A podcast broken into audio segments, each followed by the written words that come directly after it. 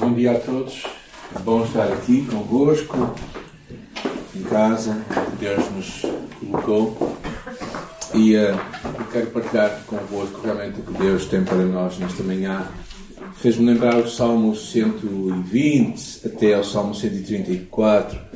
Eram chamados Salmos dos Degraus, salmos em que o povo, ao se aproximar do templo, uh, ia recitando ou cantando. E era um processo de aproximação. Não é? Nós também, nestas semanas que começa hoje, vamos começar um processo de aproximação até à Páscoa, uh, com várias mensagens que têm a ver com estes últimos, a última semana, particularmente a última semana de Jesus, e alguns dos seus ensinos para nós. E eu achei que valia a pena nós nos irmos preparando para este tempo tão importante para nós cristãos, é a Páscoa. Não somente a morte, como nós hoje vamos em particular pensar, mas também a ressurreição de Jesus Cristo. É? E neste caminho para a cruz nós encontramos muitas vezes ensinos de Jesus que são muito simples. Às vezes é chocante pela simplicidade deles, mas ao mesmo tempo pela profundidade. E hoje decidi pegar no livro de Mateus, capítulo 21, no versículo 18 até ao versículo 43. É um, é um, um texto bastante extenso, mas nós vamos ver isto por partes, está bem? E, e, ver o que Deus quer falar connosco. Não é? As lições simples e tão interessantes que Jesus deixou para os seus discípulos então e deixa para nós hoje. E por isso eu conto que Deus vai certamente falar contigo. Nós vamos ter um tempo para podermos orar, abrir a nossa vida para Ele. Vamos iniciar no livro de Mateus, capítulo 21, versículo 18 até ao versículo 22. E eu vou, eu tenho aí o texto já na, na Bíblia para todos quero partilhar convosco. Okay? Diz assim, de manhãzinha, estou a ler a Bíblia para todos, está bem? Que é a versão em português de Portugal. De manhãzinha, quando voltava para a cidade, Jesus sentiu fome. E ao ver uma figueira à beira do caminho, aproximou-se dela, mas só lhe encontrou folhas. E então disse que nunca mais dês fruto. A árvore secou no mesmo instante. E ao verem aquilo, os discípulos disseram com espanto: Como é que a figueira secou tão depressa? Jesus respondeu-lhes: Garanto-vos que se tiverem fé e não duvidarem, não só poderão dizer o que eu fiz à figueira, fazer o que eu fiz à figueira, mas ainda mais. Se disserem este monte, tira-te daqui e lança-te no mar, assim acontecerá. Se tiverem fé, onde receber tudo o que pedirem na oração. É uma das coisas que eu acho que esta, eh, Jesus nos queria falar. No livro de Marcos é interessante que dá uma, abre um pouco mais a história. E o que percebemos é que Jesus passa ali num dia e vê que não há fruto naquela figueira, que era uma altura de figos no mês de abril. Normalmente as, as figueiras em Israel davam frutos em várias alturas do ano. E quando Jesus passa por lá e não vê fruto, ele amaldiçoa aquela figueira. No dia a seguir, quando voltam a passar por lá, a caminho novamente, porque eles foram dormir em Betânia. E depois, quando voltam para Jerusalém, passam por lá e veem aquela figueira está seca. Era como se fôssemos daqui para o Porto, não é? E depois voltássemos para cá, para cá. E foi este episódio que Jesus viu. Os discípulos ficaram admirados com, com, tal, com tal acontecimento. E o que Jesus nos procura aqui claramente ensinar é que a vida, a vida com Deus tem uma vertente sobrenatural que tantas vezes nós esquecemos. Andar com Jesus deve implicar seguir o sobrenatural de Deus. Andar com Jesus implica esperar o sobrenatural de Deus. Implica realmente termos expectativas que coisas além daquilo que nós vemos com os nossos olhos podem e vão acontecer. A pergunta que eu faço: será que nós esperamos que algo sobrenatural aconteça? Ah, estamos todos nós envolvidos numa sociedade secularizada sensorial, materialista. Todos nós corremos o risco tão natural de dependermos, de achar que tudo depende de nós e agimos de tal forma, trabalhamos, choramos, ficamos ansiosos, perturbados e não desenvolvemos o que Jesus aqui nos aconselha, uma vida de oração, uma vida de fé, uma vida que acredita no sobrenatural de Deus e que te espera que isso aconteça. E E eu quero te encorajar a ter este olhar de Jesus. Quando ia para a cruz, quando sabia que a morte estava diante dele, ele esperava que algo acontecesse de sobrenatural. E por isso ele nos diz lá, naquele texto: Em verdade vos digo que se tiverdes fé e não duvidardes, não só fareis o que foi feito à figueira, mas até se este monte disseres ergue estou agora a ver João Ferreira de Almeida, que é a mesma coisa, só que ergue-te e precipita-te no mar, assim será feito. E tudo o que tu dizes em oração, querendo, o recebereis. Algumas lições tão simples, tão singelas. A primeira delas é ter fé e não duvidar.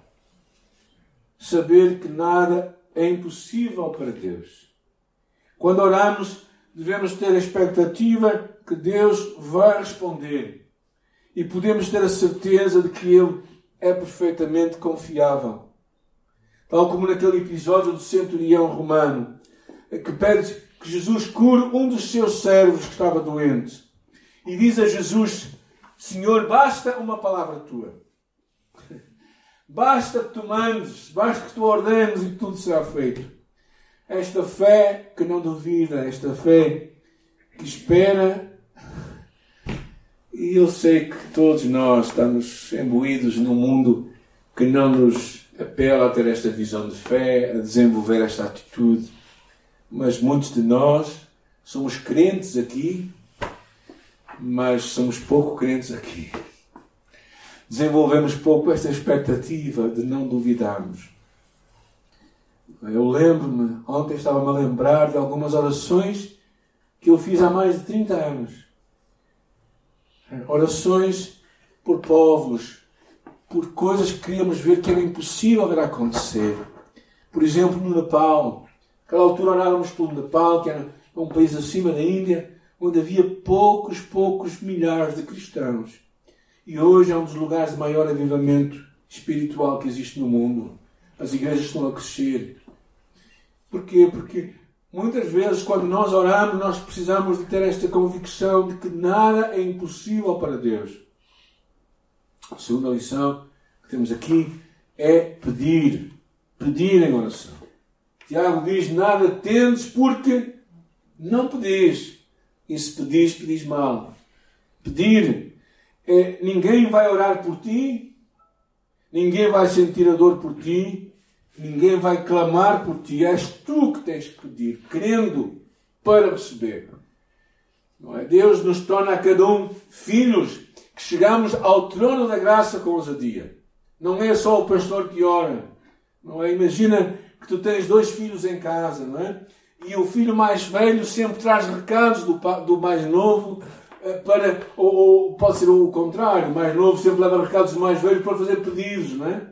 E tu percebes aquilo. Passado umas semanas, tu viras para a criança e diz assim: Mas olha lá, porquê é que tu perdes a favor do teu irmão? Ele não tem boca para pedir.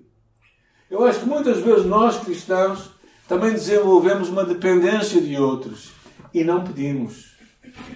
Pedimos aos outros que peçam por nós. E não quer dizer que isto não é importante, mas quer dizer que nós também somos filhos e precisamos de pedir em oração. E finalmente, diz a palavra, iremos receber. Iremos receber. Será feito. Deus irá responder à nossa oração. Deus irá agir, Ele irá responder. Como? Não sabemos. Mas sabemos que Ele vai agir. Sabemos que Ele vai fazer algo que nós não esperávamos. Sabemos que, que nós precisamos de orar acreditando que tudo depende de Deus. Tudo depende de Deus. E ter esta expectativa. Porque diz Jesus: Porque se vós sois maus, sabeis dar boas dádivas aos vossos filhos, quanto mais vosso Pai Celestial dará àqueles que lhe pedirem. Então, nesta hora, eu quero que nós tenhamos um tempo de oração aqui em nossa casa também, um tempo em que nós podemos pedir, entrar nesta, neste ensino de Jesus tão simples. Acreditar que a tua vida é muito mais do que aquilo que tu consegues alcançar. A tua vida é tudo que Deus pode alcançar por ti. E por isso eu encorajo-te a pedir com fé nesta hora algo que te parece impossível, algo que te pareça incrivelmente inimaginável aos teus pensamentos, mas que Deus é capaz de realizar. Por isso, vamos fechar os nossos olhos onde nós estamos, vamos abrir a nossa boca para Deus, vamos falar com este Deus Todo-Poderoso. Vamos abrir a nossa alma e pedir a Ele. Pedimos a Ti, Senhor, nosso Pai. Abrimos a nossa vida para Ti, Senhor Jesus, tal qual nós estamos. Também nesta manhã, Senhor, nós como igreja oramos a favor do pedido que o Daniel colocou perante nós, o Écio Salles, que está em coma, Senhor. Oramos por ele, oramos que tu o visites nesta hora, oramos que tu faças um milagre acontecer, oramos que tu tragas cura à sua vida, Senhor Jesus. Pedimos isto em nome do nosso Senhor e Salvador Jesus. E oramos para cada um de nós, a cada dia, dedica um tempo de silêncio na tua presença, um tempo de oração, um tempo em que nós percebemos que a nossa vida é muito mais do que nós comemos ou vestimos ou trabalhamos. A nossa vida é uma vida também movida pelo sobrenatural de Deus. E Senhor, ajuda-nos a fazer isto com fé em nome de Jesus Cristo. A minha oração em nome de Deus. Amém. Amém. Outra coisa que nós percebemos, segundo ponto, é uma história que Jesus conta e que nós vamos também poder ler juntos. Ele diz assim: O que é que vos parece? Um homem tinha dois filhos. Foi ter com o primeiro e disse: Filho, vai trabalhar hoje para a vinha. Mas ele disse: Não quero. Depois arrependeu-se e foi. E dirigiu-se ao outro filho de fazer o mesmo pedido. Ele respondeu: Vou sim, pai. Mas não foi. Qual dos dois vos parece que fez a vontade do pai? E eles responderam: Foi o primeiro. E Jesus concluiu: Pois eu vos afirmo que os cobradores de impostos e prostitutas hão de entrar primeiro que vocês no reino de Deus. Jesus conta esta história de uma forma provocativa, na verdade.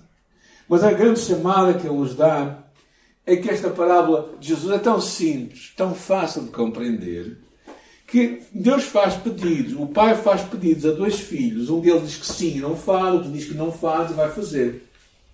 E claramente nós percebemos, aquele que obedece ao Pai é aquele que, mesmo a princípio, se recusando, foi fazer o que o Pai lhe pediu. Em todas estas parábolas, que eu não vos cheguei a dizer, mas em todas estas palavras está, está, está em causa uma coisa: está em causa a nação de Israel, que recusou Jesus. E que Jesus foi buscar um outro povo, que é a Igreja, para fazer a sua vontade. Mas, mas o que eu acho curioso, claro que aqui houve uma clara provocação de Jesus às emoções das próprias pessoas, e percebemos que aquilo mexeu com elas, é que enquanto os outros, aparentemente rebeldes, mais distantes, ainda que a princípio dizem que não vão obedecer ao Pai, no final eles obedecem. E no final eles fazem o que o Pai lhe pede. E o reino de Deus é assim a capacidade, tua e minha, de obedecermos a Deus, de fazermos o que Ele pede de cada um de nós. Talvez eu te perguntasse quem és tu nessa história. És aqueles que falam muito acerca de que vais fazer o que Deus te pede, mas quando chega a hora H, tu fazes o que tu queres, porque achas que é muito difícil? Ou será que tu és aquele que, a princípio, estás relutante, mas depois abraças o que Deus tem para ti? É interessante lembrarmos as palavras de um homem chamado João Batista, que nos lembrou claramente a importância desta entrega. Jesus, ele disse, é necessário que ele cresça, Deus cresça e que eu diminua. Está Cristo a crescer em nós? Está, está realmente a sua vontade a ser feita em nós? Ou estamos nós a diminuir? À medida que ele cresce, eu diminuo. À medida que eu diminuo, ele vai crescendo, dizia João. Estamos nós dispostos a abraçar o que Deus tem para nós e cumprir a sua vida, os seus propósitos? Estamos nós a ter uma vida de obediência não é nas grandes coisas, é nas pequenas coisas. É nas coisas do dia a dia. É uma, é uma comunhão com o Pai. É uma caminhada com Ele. Uma caminhada no sobrenatural. Uma caminhada na obediência das pequenas coisas. Mas que alguns nós vamos assim: ah, mas não, isso é tão pequeno. Deus não vai querer saber. Deus quer saber tudo de ti. Tal como quer saber tudo dos teus filhos, se os tens. e tu te importas com Ele. E Deus também se importa contigo.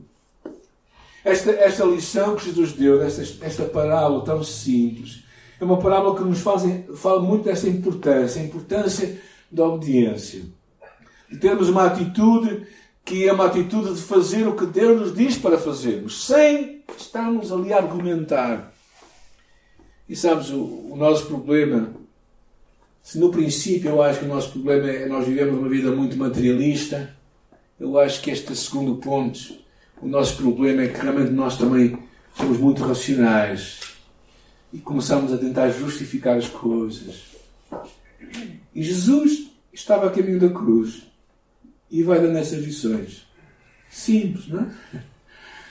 Aparentemente não tem nada que, se, que lhe dizer assim de especial, mas o que tem de especial é a profundidade da mensagem e a radicalidade da mensagem. Se tu fizeres isto, tu vais caminhar com Jesus. A última que eu quero ver convosco é muito interessante, esta chamada a termos uma vida frutífera. Começa no versículo 33 e vamos também ler na, na Bíblia para todos. Jesus continuou e ele diz: escutem, a partir do versículo 33, escutem outra parábola. Parábolas eram histórias do dia a dia, não é? Jesus contava. Jesus era um contador de histórias. Jesus, um proprietário plantou uma vinha, pôs uma vedação em volta, fez um lagar, construiu uma casa de guarda e depois arrendou a vinha aos camponeses que haviam ali e partiu para outra terra. Quando chegou o tempo das vindimas, o dono da vinha mandou os criados ir ter com os camponeses para receber a parte do fruto que lhe pertencia. Era algo muito comum ainda hoje em alguns lugares, não é? Alguém cuida dos nossos campos e nos dá uma parte da colheita. É? E eles agarraram os criados, espancaram um, mataram o outro e apedrejaram o outro. E o dono da vinha mandou em um número maior de criados, mas os camponeses trataram-nos como os primeiros. Finalmente mandou-lhes o seu próprio filho, pensando para consigo: com certeza que vão respeitar o meu filho. Mas os camponeses, quando viram o filho, disseram uns para os outros: Este é o herdeiro, vou matá-lo, e a herança de ele fica para nós. E então agarraram-no, ataram-no para fora da vinha e o mataram. E face disto, que há de fazer o dono da vinha àqueles camponeses quando voltar? Vocês percebem que isto começa a levantar uma série de emoções fortes, não é? E eles responderam: matará aqueles malvados e entregará a vinha a outros camponeses que lhe darão a sua parte da colheita no tempo devido. E Jesus lhe disse: já leram com certeza aquele trecho da Escritura que diz: A pedra que os construtores rejeitaram veio tornar-se a pedra principal. Isto é obra do Senhor. É uma maravilha que podemos ver. E por isso vos declaro que o reino de Deus vos vai ser retirado, dizia ele ao povo judeu, para ser dado a um povo que é a igreja que produza os devidos frutos. Esta foi a passagem que saltou do texto para mim. Porquê? É uma parábola muito simples. Um homem constrói uma vinha, vai para longe e deixa os camponeses para cuidarem dela, esperando receber parte do fruto. Era normal, ainda hoje é assim. Não é nada demais. Quando ele vai buscar o que lhe é devido, eles tratam mal os criados e na segunda vez fazem a mesma coisa. E, e aquilo, claramente, no final da parábola, o que é interessante é esta ideia, porque eu vos declaro que o reino de Deus vos vai ser retirado para ser dado a um povo que produza frutos. Esta foi a palavra que Deus incomodou o meu coração mais que todas. Deus confia em nós e nos entrega recursos, dons talentos e oportunidades que espera que nós administramos. É Deus que confia em nós. É Deus que nos entrega. Podemos avançar, por favor. É Deus que nos entrega este fruto. Confia em nós para quê? Primeiro, para tu e eu percebermos uma coisa: que nós somos administradores de algo que não é nosso. Nós não somos os donos dos nossos bens. E esta é uma ideia muito radical. Ou seja, que Deus nos confia porque Ele sabe que Ele não nos dá, Ele nos Ele confia a administração de bens, talentos, recursos, oportunidades.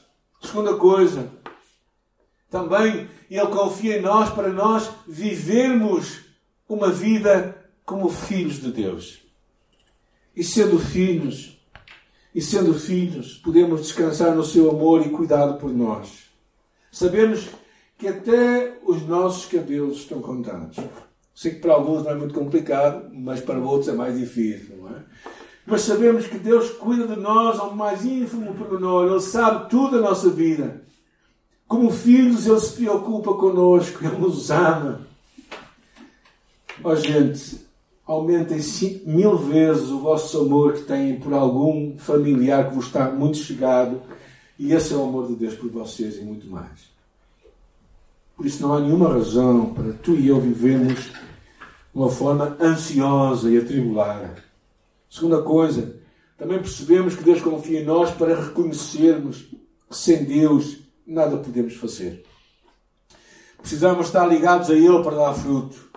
24 horas por dia, 7 dias por semana, 365 dias por ano. Outra coisa que Deus espera, confia em nós para para que nós demonstremos o fruto do Espírito. O fruto do Espírito no nosso dia a dia, como está em Gálatas capítulo 5. O fruto do Espírito é amor, gozo, paz, longanimidade, benignidade, fé, mansidão e temperança. O fruto que revela o Deus, o Espírito que habita em nós. Esse é o que Deus está a confiar em nós. Deus confia que tu deixes que este, este Espírito que está dentro de nós possa fluir para fora como rios de água viva, e possa mostrar o Deus invisível ao mundo onde nós vivemos. É isso que Deus espera de ti e de mim. Este é o tipo de fruto que Deus espera. Deus confia em nós para, para que nós também entreguemos a Ele, ao seu serviço, os nossos dons, as nossas capacidades, as nossas oportunidades. Assim como, Gal, assim como Romanos 12 e 1 Coríntios 12 também fala, não é assim? Nós como sendo muitos, somos um só corpo em Cristo, mas individualmente membros uns dos outros. E diz a um deu o dom de fazer isto e fazer aquilo e fazer aquilo outro. Ou seja, Deus nos confia em nós. E Deus confia-nos em nós porquê? Porque não pôde confiar em Israel. E a minha pergunta é: o que é que nós estamos a fazer com o campo que Deus nos entregou?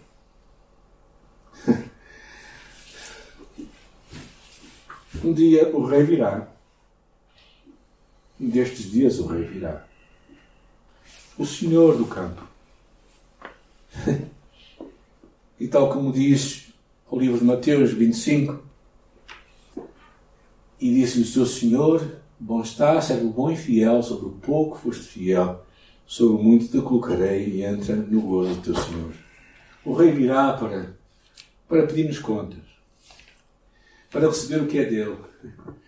O rei virá para, para ver até que ponto é que nós realmente fomos fiéis e compreendemos a mensagem do Evangelho que aquilo não é nosso, o que nós temos é de Deus. E o nosso papel é sermos bons administradores do que Deus nos confia.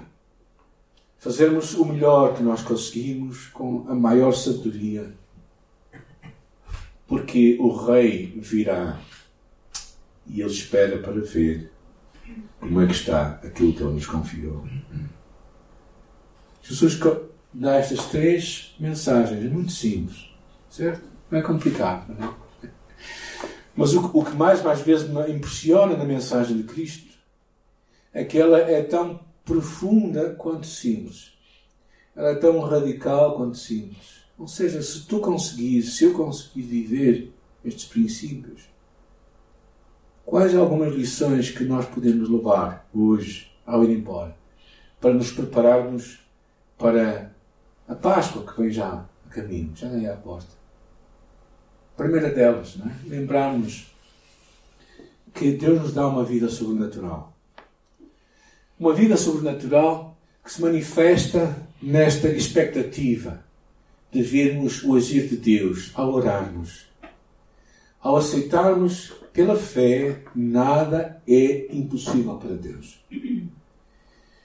Por isso, Deus espera que, que mais do que os judeus que, que não conseguiram ver isto, que nós, igreja, consigamos perceber uma coisa: que, que, que há, há, um poder, não há, não há poder na oração, há poder no Deus a quem nós oramos.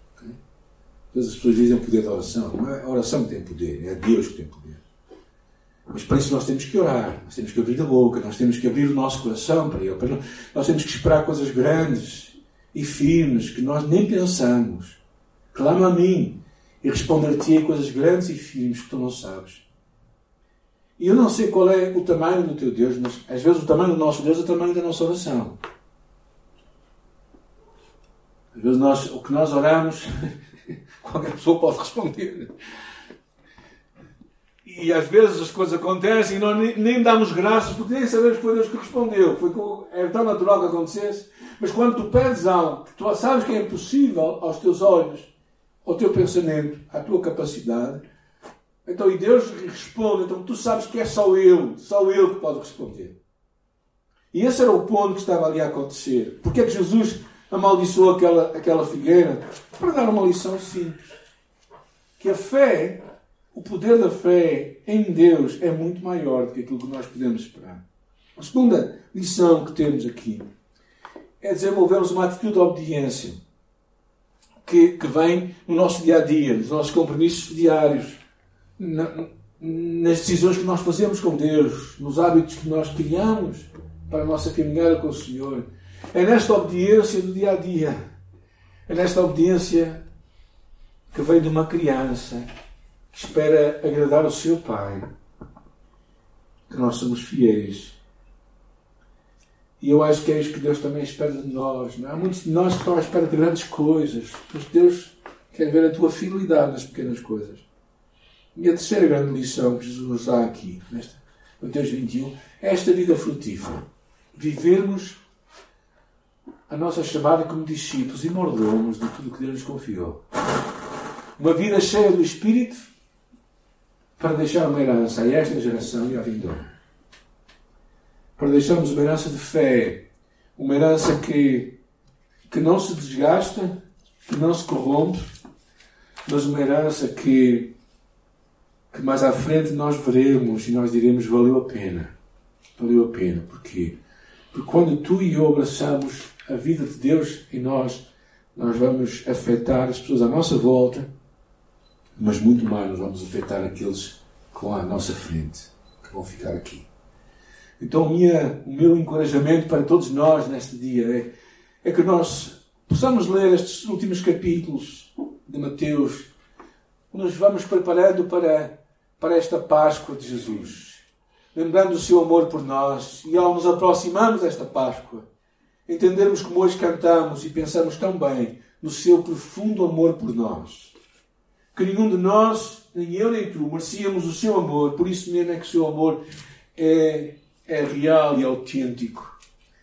Ah, e podemos, por isso, saber com segurança que o Rei nos ama. Que o Rei nos ama. Eu sei que isto provocou na nação de Israel sentimentos profundos ao verem o abandono de Jesus realmente àquela nação.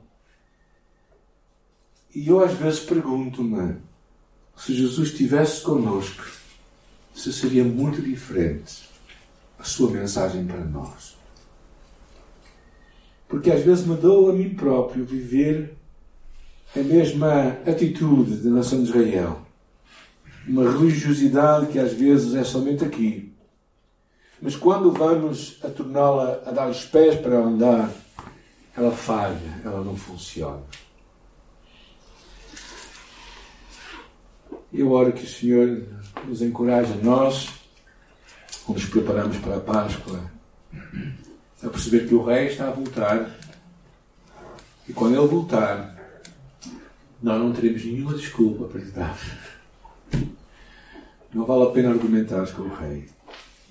Mas até hoje, enquanto é tempo, volta-te para Ele, faz a sua vontade, abraça o seu propósito para ti. Nesta manhã, Senhor, é minha oração por mim em primeiro lugar, porque eu preciso do Teu Espírito Santo para me dar poder para viver esta vida que Tu me chamas a viver. Eu preciso de Ti, eu preciso de deixar Deus viver esta vida em mim. E por isso eu oro, Pai, começando em mim, eu possa viver esta vida. E oro por cada um dos meus irmãos aqui e lá na sua casa, que possam também abraçar, Senhor, neste caminho da cruz abraçar Jesus, o nosso Salvador, aquele que nos ama, aquele que deu a sua vida por nós para conquistar um novo povo, um povo que o ama com todo o seu coração. E esse é o povo que nós queremos ser para a tua glória, Senhor.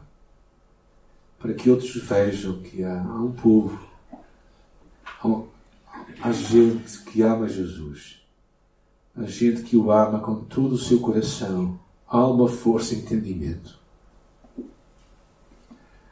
Há gente que está disposta a, a pagar um preço, a tomar a cruz, a carregar a sua cruz para seguir Cristo. A minha oração é que cada um de nós seja este povo e consiga ter coragem para o fazer, Senhor, nestes dias. Porque há um mundo lá fora que precisa de ver gente assim. Gente comprometida com o Rei. Nós te louvamos pela tua palavra. Ela é poderosa, Senhor. Por isso, aplica, Espírito Santo, esta palavra em nossa vida e dá-nos força para viver os teus propósitos e planos para a tua glória e honra até à tua vinda, em nossa oração, em nome de Jesus. Amém. Amém.